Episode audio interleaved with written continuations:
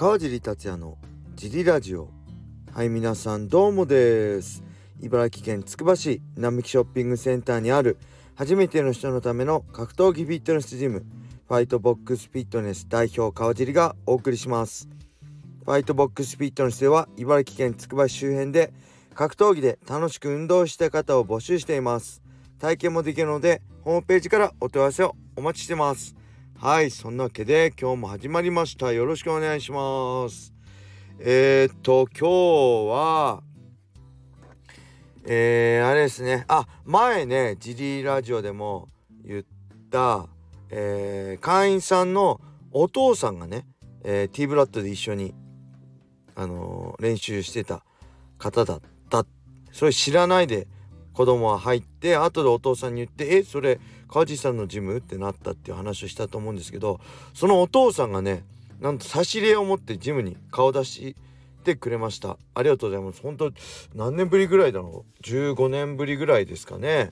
えー、すごい。ちょっとぽっちゃりしてましたね。あのすごいね印象が深い人だったんで覚えてたんですけどすごい。ぽっちゃりしてました。来た差し入れもねあのわざわざ会いに来てくれて本当ありがとうございました。はい。そしてなんといってもねこれ昨日のラジオで、えー、言い忘れたんですけどね。あ一昨日のラジオでね。昨日は、えー、ロードトゥー USC がありましたね。これは何度も言ってるんですけどえアジアでシンガポールで開催されてアジアの中国とかね韓国とかの選手日本の選手とかでみんなで、えー、USC の正式契約を目指すトーナメントですね、えー、今回が8人トーナメントで1回戦。そして9月かな？に、えー、準決勝。そして12月ぐらいに冬に決勝があります。8人参加で3回勝って、えー、USC との正式契約を目指すと。で勝てば優勝すれば100%ね、えー、この USC と契約できるっていうのはものすごい過酷な道のりなんですけど、えー、その参戦する選手にとっては、えー、本当なんだろう力になりますよね。えー、他にもダナ・ホワイトコンテンターシリーズとかダナ・ホワイトが試合を見て「お前いい選手だな」って言ったら契約できるっていうそういう番組とかもアメリカではあるんですけどそれは勝っても、えー、勝った人がね全て契約できるわけではないんで、えー、その辺ねこのロードトゥ USC は勝てば100%契約できるんでまあすごい、えー、まあ、シビアなドキゾクゾクさせる大会ですよね。でその中で昨日は日本人選手が5人出ました。えー、バンタム級、えー、風間選手、えー、ライト級柏村選手、えー、そしてフェザー級がサスケ選手と松島選手。でフライ級かな、えー、これはワンマッチですけど内田選手が出て3勝2敗でしたね。でもう一人ね本当はパトリック宇佐美選手はね出る予定だったライト級で出る予定だったんですけど、えー、軽量オーバー軽量オーバーじゃない軽量で減量つい倒れて病院運ばれたらしくて軽量オーバー軽量クリアできずに、えー、欠量になってしまいました。もう悔しいでしょうね。もうほんと欠量軽量オーバーダメですけどまあねこの人生をかけたね一ね大きなチャンスをえー、このリングにオクタゴンに舞台にすらね上がれなかったっていうのはまあ相当やっちまった感あるしもうこういうチャンスは多分二度と来ないでしょうね。正直厳しい言い方をすれば。はい。そんな中ね、えー、風間選手が勝って、えー、柏村選手は負けちゃいました。急遽参戦ですけどね。でサスケ選手も、えー、負けてしまって、えー、松島選手と内田選手が勝って3勝2敗でしたね。うん、で特にやっぱ松島選手はいろいろワンとの契約もある中ねインタビューでいろいろそういう結構期間を空けてしっかり契約を切っての、えー、消化してのこの参戦だったずっと USC を目,、ね、目指してたんでやっぱ僕としてもまあ直接ね交流はないですけどすごい嬉しい勝利でした。ただ、えー、これ見てないんでえー、っとねこれからあこ今日は見れないですね。週末ゆっくり見ようかなと思ってます。で明日はあ本日ですね。金曜日。本日は、えー、堀内選手中村理也選手そして野瀬選手ねこの3人が出場してアメバ TV で、えー、15時半からと18時半からの2部制でやってるんで、えー、お時間ある方はね是非見てください。これすごいね。ほんと人生をかけた勝負ですからね。ここで、えー、優勝するか優勝しないかだと全然格闘技人生変わってきます。USC っていうのは世界最高峰で、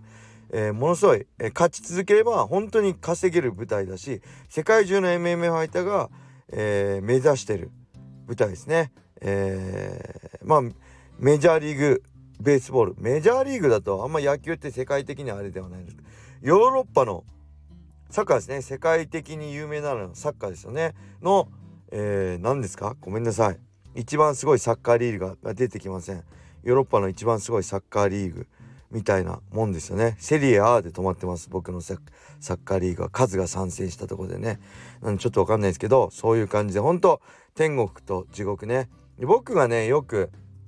格闘技のね試合のことを例に例えるのは大学受験ですよね。大学受験前期試合大学受験をしてるような感じ。これ大学受験したことある人ね結構まあ高校受験でもいいと思うんですけどしたことあると思うんですけど滑り止めなしの一発この1個の大学だけ1個の高校だけの受験。落ちたら浪人っていうかもうおしまい。っていう状況なんですよね。それを、えー、今回の8人のトーナメントは3回1年で繰り返す。で特に、えー、これはね USC なんで、えー、日本の1位の大学なんですか？東大とか京大とかですか？ではなく世界一の大学の受験ですね。えー、どこだろう？ハーバード大学かな？世界一の大学といえばハーバード大学の受験を、えー、1時2時3時と受ける。でおえーと落ちたらもう次来年はない滑り止めもないこういう状況ですよね。えー、なんでねほんと見ててその人の人生を左右してもう死に物狂いで全選手それ日本人選手だけじゃない全選手は死に物狂いで挑んでくるんでそういう舞台ってなかなかないと思うんでまあ UC もそその、えー、中で受かったハーバード大に受かった中でハーバード大で一番を目指す舞台なんでそれもゾクゾクするんですけどえっとね、まあ、まずそこの中に日本人がね、あのー、たくさん何人ですか？12345今日5人。で明日3人。でパトリック選手入れたら9人ですね。が参戦してるする予定なんでドキドキしますよね。はい。ちょっと興味ある人は見てみてください。アメバ TV で無料で見れます。で僕もね USC はね出てたんですけどやっぱ時代が違いますよね。やっぱ今ほんと厳しいなって。僕らの時はまだねそこまで、えー、厳しい USC 参戦も厳しくなかったと思うし僕はまあほんと時代的に恵まれてたんだなって思うしちょっと今のねこのほんと申し訳ない失礼だけど今のこのロード 2AC に出てる人とはちょっと違うんですよね。僕の場合はねえっ、とね正直ね今だから言うできればね UC 出たくなかったんです。僕はあの保守的なんでずっと日本で戦っていたかったっていうかドリームでドリームを、えー、世界一の団体にしたかったしドリーム今ずっとドリームで戦い続けたかった。ただ当時やっぱ経営不振でドリームがなくなってしまって2013年ですね。で僕が、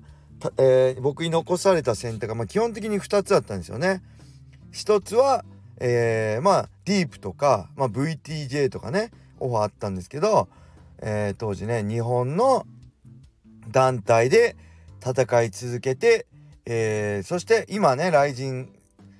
ね榊原さんがやってますけど当時はまだ雷神って言葉はなかったですけど USC にプライドを売却した契約で何年間かは競合同じ格闘技団体格闘技の仕事をしちゃダメって規約が終わるのが2015年の末だったんですよね多分。でそこから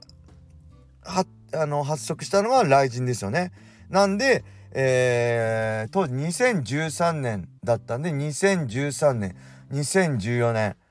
で2015年まあ23年を待って日本で戦い続けて榊原さんの新団体を待つかそれか、えー、まあ職業ね格闘家として生きていくには、えー、USC に出るか。まあ他にも舞台ありますけど、えー、このファイトマネー食っていくためにはやっぱファイトマネー高くないある程度飯食えないといけないんでその2択があった中で、まあ、日本でもねなんとか試合数こなせばね食えるかな。で USC の場合はまあ最初正直ねギャラは日本より全然安かったしえっ、ー、と USC の場合は勝てば、えー、基本給プラスウィンボーナスで倍になるけどあのー、負ければね基本給だけでしかも税金がアメリカだったら30%ぐらい取られてマネジメントにもね、えー、取られるんでそんないい最初の契約だとギリギリの状態だったんでそういう中で、えー、どうするかって時にやっぱりねあの格闘技始めた時の夢ですよね。世界一になったら何が見えるんだろう。マッハさんみたく世界一強い男になったらねどんな景色が見えるんだろうなって思ったの。あここで、えー、また、えー、素の川尻達也とね、えー、格闘家川尻達也が出てきて素の川尻達也はまあいいじゃん。もう日本にいればあのー、ね日本一強い俺は強いんだ。世界に USC のファイターにも負けないって、えー、いられるんだからっていう自分といやファイター川尻だったらここであのね世界一チャレンジしなきゃ川尻達也ないでしょみたいなね中で僕はその世界一を目指して参戦し USC に参戦したってことですよね。決して自らどうしても出たいって望んで挑戦した USC ではなかったんですね。ただ参戦したらやっぱりこの世界最高の舞台だったりそのね周りの USC ファイターの強さを目の当たりにして、まあ、世界観はね変わってやっぱり素晴らしい舞台だなあ日本には日本の素晴らしさもあるし、えー、USC には USC の素晴らしさがあるなって思ってね